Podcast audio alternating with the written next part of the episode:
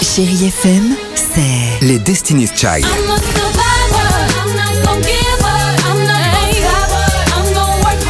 des souvenirs et la musique qui vous fait du bien. C'est ça, Chérie FM. Feel good. Musique.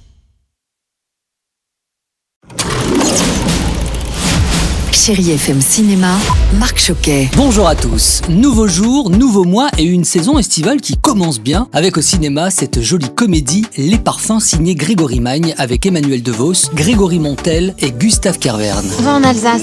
Ça vous ennuierait de m'expliquer ce qu'on vient de faire Je suis née. Vous savez ce que c'est Emmanuel DeVos campe une célébrité dans le monde du parfum. Elle est plutôt du genre diva, ouais, un peu égoïste, c'est vrai, avec un fort caractère. M'aidez pas à monter mes valises Fumez pas, portez mes affaires. Non mais juste dire merci et bonne soirée. Alors quand elle rencontre Guillaume, son nouveau chauffeur, et qui est le seul hein, à lui tenir tête, sa vie va quelque peu changer parce que certaines rencontres peuvent changer une vie.